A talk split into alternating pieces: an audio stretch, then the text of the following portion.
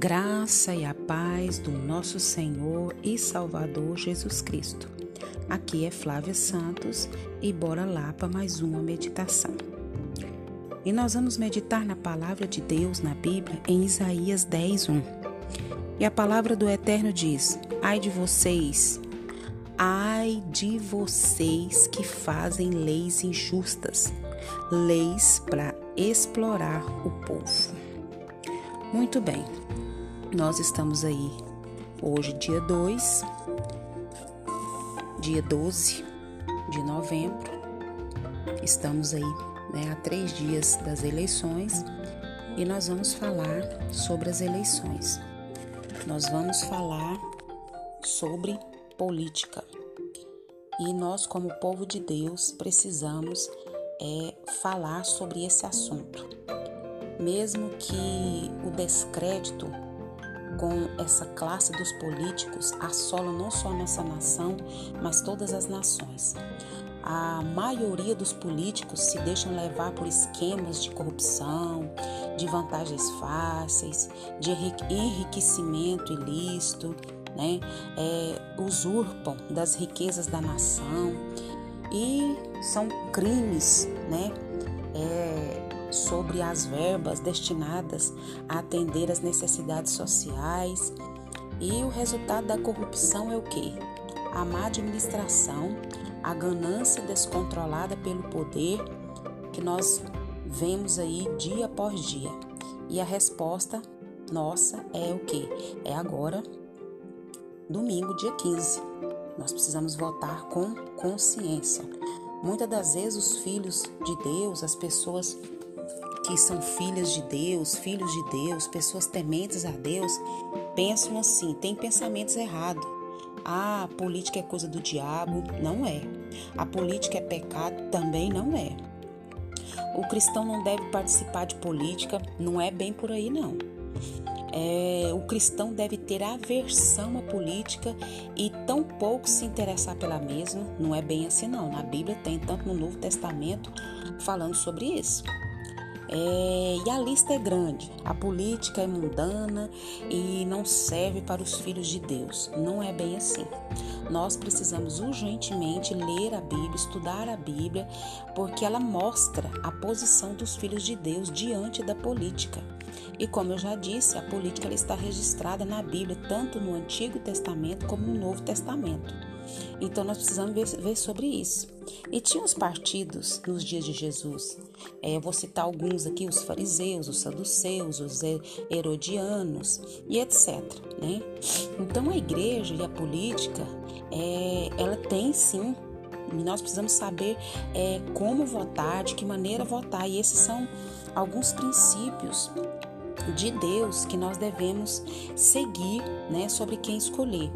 Então, nós precisamos ter critérios claros na, na nossa escolha dos nossos representantes. É, nós precisamos é, ter essa consciência. Pessoas que nós precisamos buscar é, esse entendimento e, essas pessoas vão nos representar pessoas que não se dobram diante da, da sedução, do poder, não se dobra diante do sexo, do dinheiro, das manobras. Né? Então nós precisamos prestar atenção nisso. O político, as pessoas que você está querendo que te representem, elas têm essas características. Nós, o povo de Deus, não pode ser omisso, mas precisa o?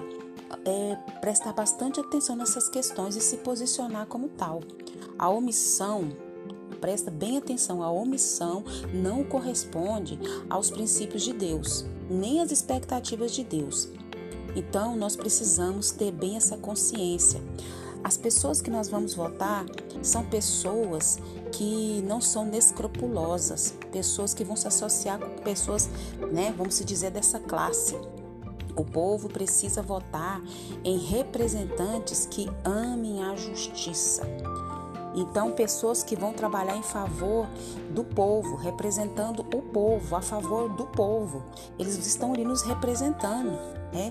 Esses políticos eles precisam ter uma atenção especial aos pobres, aos necessitados, ou seja, precisa ter, ser uma política social, humana e justa.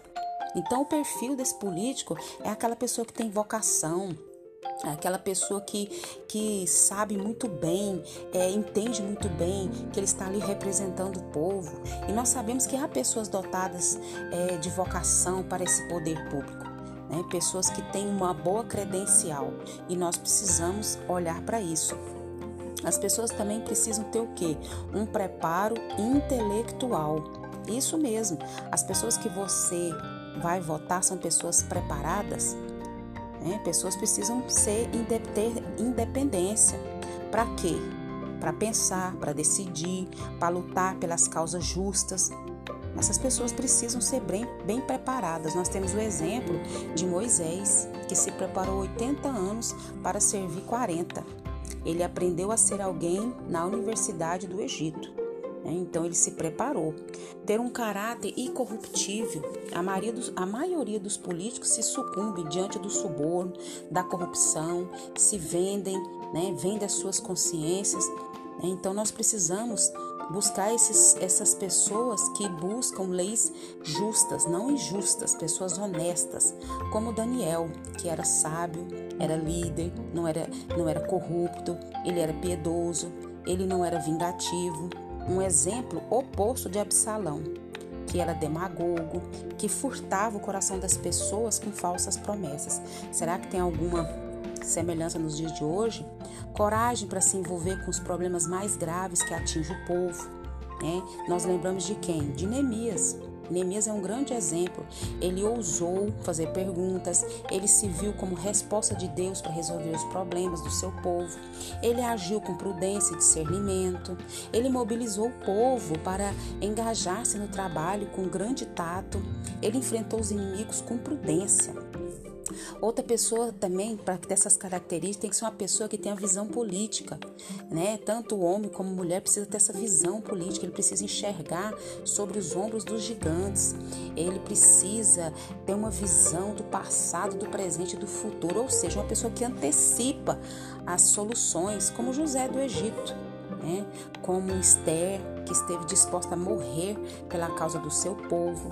Pessoas que têm o quetinho administrativo, isso mesmo, pessoas que sabem administrar, pessoas que sabem governar. Né? Tem o um exemplo também que nós falamos aí de Neemias, mais uma vez, que ele mobilizou as pessoas, ele resolveu problemas, né? ele encoraja os outros, ele coloca as pessoas certas nos lugares certos para alcançar o que? Os melhores re resultados. Então, capacidade de contornar problemas, problemas insolúveis. O líder é alguém que vislumbra saídas para os problemas aparentemente, como Davi. Ele viu a vitória sobre Golias quando todos só olhavam o quê? Para a derrota. Então nós precisamos olhar à luz da palavra de Deus, pessoas que é, pessoas que vão ter essas características. Então nós devemos escolher um candidato pela vocação, pelo preparo, pelo caráter, pelo compromisso com o povo e as suas propostas, as coisas básicas: saúde, educação, emprego, segurança, moradia, progresso. Se nós tivermos pessoas evangélicas com esse perfil, glória a Deus por isso. Mas também seria irresponsabilidade nossa achar que só pessoas evangélicas que têm essa característica e têm essas credenciais. Tem pessoas também que não são evangélicas que também têm essas credenciais. E nós temos que ter a noção que nós vamos o quê? Fiscalizar. A igreja é a consciência do Estado, ela exerce voz profética. A igreja ela precisa votar e acompanhar e cobrar dos seus representantes posturas dignas, sobretudo nos assuntos de ordem moral e social. Então eu dei aqui um breve, um, né, uma breve é, perfil das credenciais desses políticos que nós vamos é, votar no próximo domingo. Que Deus tenha misericórdia de nós, que Deus nos dê sabedoria, que Deus nos dê entendimento para que a gente possa votar com consciência, com sabedoria. Que o Senhor venha nos dar entendimento e discernimento para isso. Então vamos orar. Amado Pai, o coração do ser humano é enganoso e, e nossos juízes imperfeitos. Assim, Deus, nós clamamos a Ti, Pai, que o Senhor levante vereadores e prefeitos, meu Deus, que venham exercer a Tua justiça entre nós. E, e por essas pessoas que nós oramos neste momento, Dá sabedoria ao povo, Pai, para que possa votar, Pai, em pessoas que são tementes ao Senhor. Nós pedimos ao Senhor de modo especial, toma essas eleições, Pai, do próximo domingo em tuas mãos. Concede sabedoria, Pai, à nação brasileira. Concede, Pai, entendimento à nação brasileira, equilíbrio, imparcialidade, meu Deus, todas as questões que lhes foram apresentadas, que haja integridade, honestidade em seus corações de forma que seus juízes reflitam a retidão daquele que é o juiz, o justo juiz de todos os povos que é o Senhor, e que a terra seja cheia da justiça do Pai. Pai, em nome de Jesus, continue nos guardando, nos protegendo, Pai, de todas as pragas, em especial dessa praga do coronavírus. Continue nos guardando, guardando os nossos. É o nosso pedido, agradecidos no nome de Jesus. Um abraço e até a próxima e vamos voltar com consciência. Fui!